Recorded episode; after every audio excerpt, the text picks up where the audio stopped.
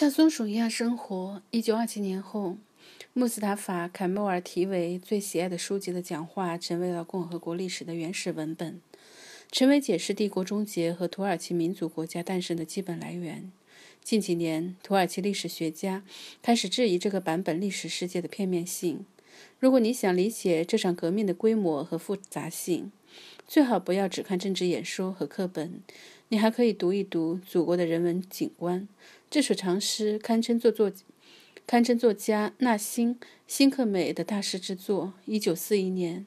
纳辛在布尔萨监狱里开始创作《祖国的人文景观》。这座监狱距离伊斯坦布尔有几个小时的路程，隔着马尔马拉海与这座城市对望。这首一万七千行的长诗，就像一幅徐徐铺开的巨大画卷，重现了后帝国时代的起源，以普通人的视角，设身处地地讲述了独立战争的纠缠、纠缠和土耳其共和国的建设。这首诗开篇的场景是海达尔帕夏火车站。穿着黑绸制服的伊斯坦布尔女学生从这里经过，然后笔锋一转，突然写道：“安纳托利亚，那里硝烟弥漫，恶腐满地，战争没有荣耀。”一位妇女劝告姑娘：“她说，你尚且年少，但终会长大，会结婚生子。到那时，我再问你，战争是什么？小偷、农夫、作家和普通士兵是这首诗里的英雄。”这组人物浩浩荡荡地穿越了现代土耳其历史的舞台，或者更确切地说，是纳辛缓缓移过安纳托利亚高原的尽头，捕捉到了他们的身影。那些试验起步时曾是导演木星埃尔图鲁尔和伊佩克兄弟制作公司的编剧，他们拍摄的电影在佩拉大街场场爆满。他创作的祖国的人文景观具有完整的艺术性。借鉴了电影制作以及诗歌散文的技法，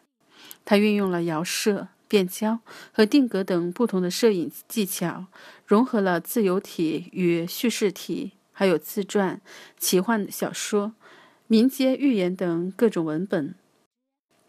各种文体。祖国的人文景观是人类多元化社会的年纪年代记，与凯末尔主义宣扬的均质化意识形态明显不符。这首诗或许是对土耳其从帝国向共和国过渡时期最具创意、最细致的评估，是有穆斯塔法·凯莫尔精心编撰、必然胜利和一心一意建设现代化的标准故事比肩的某种豁然历史。共和国成立初期，土耳其文人就已抛弃奥斯曼时代的保守体例。土耳其文汇汇集了文坛，汇集了对祖国的赞歌、乡村文化的追忆，以及日常生活的叙事等形形色色的文学题材。其中许多作品设定的背景是民族解放、战后斗争。当其他土耳其作家都在追问如何写诗时，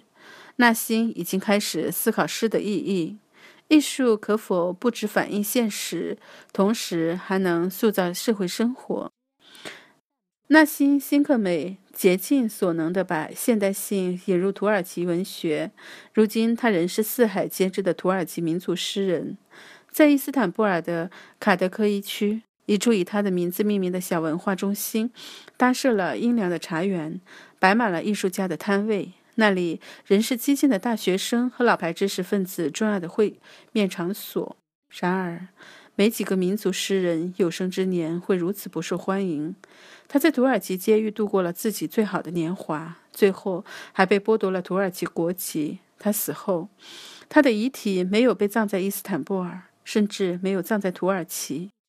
究其原因，在这个全力鼓吹革命的国家，纳西的革命热忱却始终是错误的变体。他的想法极其现代。他说，在共和国所有的城市中，伊斯坦布尔最有条件体现社会主义沉默的幽灵。左派批评土耳其民族主义，说他保持着政治生活，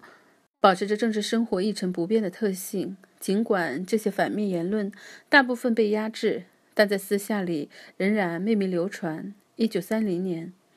一份外交报告指出。政府的正常立场是假设土耳其共和国所有不满现状的人必定是共产党，还可能是间谍。一党专政的政治体制意味着没有表达左派观点的合法渠道。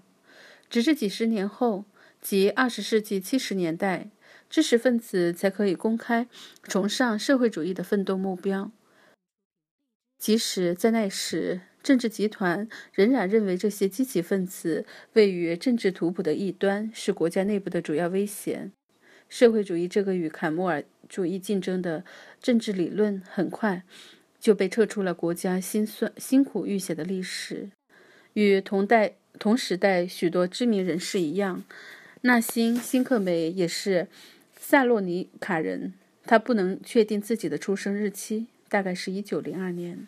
他降生在一个奥斯曼帝国地方官员的家庭，他母亲的家族出过几名杰出的将士和学者。他的祖辈先前是格胡诺、派孤儿和波兰伯爵，后来叛逆了伊斯兰教，加入了奥斯曼军队。他的母亲席琳·海尼姆是一位多才多艺的艺术家，也是帝国最早的女画家之一。他的祖父是萨洛尼卡最后一位奥斯曼地方长官。他的父亲辛克美被在奥斯曼帝国的外交部工作，是当地著名的统一进步党党员。一九一二年，希腊人接管萨洛尼卡。五年后，他们夺取的这个港口城市几乎被烧得片甲不留。然而，伊斯坦布尔却拥有新灵魂。无数穆斯林穆斯林家庭。无数穆斯林家庭离开萨洛尼卡，前往首都，怀抱欧洲人的情感，相信土耳其的进步将会造成这一代共和国共和精英。因为希腊新政府当政，辛克美被失业了，于是他也举家搬去了伊斯坦布尔。他先把年少的纳辛送入了久负盛名的加拉塔萨拉伊公学就读，之后又送去了马尔马拉。马尔马拉海雷贝里岛的奥斯曼海军学院，纳辛在学校里开始写诗，打发他没完没了的枯燥的水水利学和航海课。他患有慢性肺病，无法服兵役，因此只能旁观第一次世界大战。他在伊斯坦布尔现场见证了英国军舰苏佩尔布号威风凛凛的驶入港口。宣告协约国占领正式开始的那个时刻，纳西太年轻，在青年土耳其党革命中发挥不了作用，而且他总是病殃殃的，也没能参加以战期间的军事行动。但当穆斯塔法·坎莫尔反抗政府的消息传回伊斯坦布尔时，他像许多同龄人以及同社会阶层的人一样，都计划着投奔安卡拉。一九二一年初，他随同。朋友瓦拉努尔丁一起到达穆斯塔法·坎莫尔的军队，自荐当一名为革命奋勇向前的步兵。策划独立战争的领导人毕竟都是经验丰富的军官，他们在家里、波利等地都参加过战斗，耐心缺少实战，在部队里也没有什么人脉关系，所以他很快就被派到遥远的村庄担任教职。他原本可以通过教育民众，从根本上实现彻底的革命，因为育人也是民族斗争重要的组成部分。他教书育人完全不是他希望打扮，但教书育人完全不是他希望扮演的打造新世界的角色。他想要站在斗争的前线，而不是参与后方支援。他在阿纳托，他在阿纳托利亚只待了短短几个月。目光就转向了北方，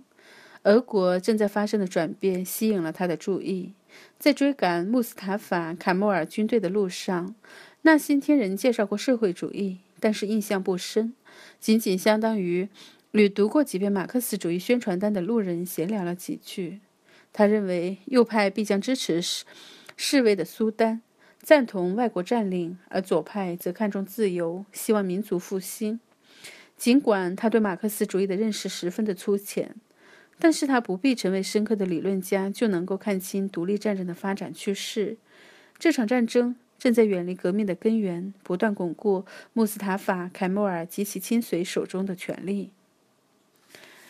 许多观察家认为，革命社会主义和土耳其民族主义曾经是欧亚前线独立反帝社会的运动的两股力量。一九二一年。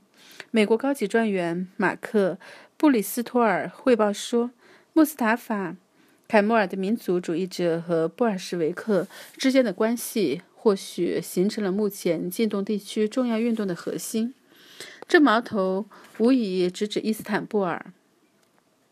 协约国警察一直严密监视着城里所谓的地下组织，身边这么多一贫如洗、一贫如洗的俄国人，官员们认为北俄白俄走投无路，很容易转投红军。围捕协议特工的情况很常见，协约国警察甚至拘留了报名参加伯利茨土耳其语课程的俄国人。因为担心他们是努力提高当地语言水平的布尔什克布尔什维克间谍。根据美国的情报来源，布尔什维克还企图说服穆斯塔法·凯莫尔带领土耳其正式加入苏联，就任本国的联邦总统。如果这项提议真的呈送给穆斯塔法·凯莫尔，那么他一定会默默地拒绝。布尔什维克的俄国与土耳其确实存在某些共性。两国都强调国家对社会和经济转型的牵引作用，放弃了罗曼诺夫王朝和奥斯曼帝国末期苟全的多党议会。两个国家最终都理所当然地认为，社会转型应由苏联共产党和土耳其共和人民党这样单一的政党指挥。政府对经济和社会进行精细化管理的中央集权效果最佳。弗拉基米尔·列宁和穆斯塔法·卡莫尔在意识形态方面也基于同一套的假设。不仅关于革命的细节，因为穆斯塔法·凯莫尔的哲学基石是民族主义而不是马克思主义，而且包括革命实现的方式以及国家适应在二十世纪新秩序的定位。他们都信奉先锋的政治思想及其重塑整个社会的历史使命。他们放眼未来，战略。越境都是殖民主义必将消失，帝国必将崩溃，十九世纪的旧势力必将让位给后革命时代的新政权。他们都不反对强国把自身意志植入国际体系的概念，只是简单的认为自己的国家应该加入这个强国俱乐部。苏联模式证明了阶级斗争与革。草根革命的变革力量。然而，土耳其是个没有无产阶级的国家。从塞罗尼卡到大马士革，因为失去了很多城市中心，所以新共和国的乡土气息比奥斯曼帝国更强。而在农村占绝大多数的俄国，列宁和托洛茨基早已表明，工人不是工人阶级斗争的必然组成。工人革命最需要的不是工人，而是一小撮阴谋家。他们可以成立政党，以被压迫者的名义占领国家，引发内战，并且击败旧政权的支持者，然后着手建设，实施工业化和激进的土地改革，声称无产阶级是他们的根基。凯末尔主义政府最终采用了五年计划作为发展工业和农业的方法。土耳其政府尽管没有直接干预经济，但是国家控制的垄断部门获准接管了主要的工业部门。高级官员无论如何都必须是唯一合法政党的党员。然而，还没有等到民族主义者将协约国扫地出门，两个革命政权之间的甜蜜就开始变味。俄国和土耳其是竞争几个世纪的战略对手，这段悠久的历史很难忽略。尤其在当前这个时代，苏联立足于无产阶级革命，土耳其以革命为根基，两个政府都认为自己才是全世界受压迫人们开启现代化的对比模型。双方争辩理念时，土耳其首选的说法是任由他们建设自己的国家，而非民族国家的彻底消亡。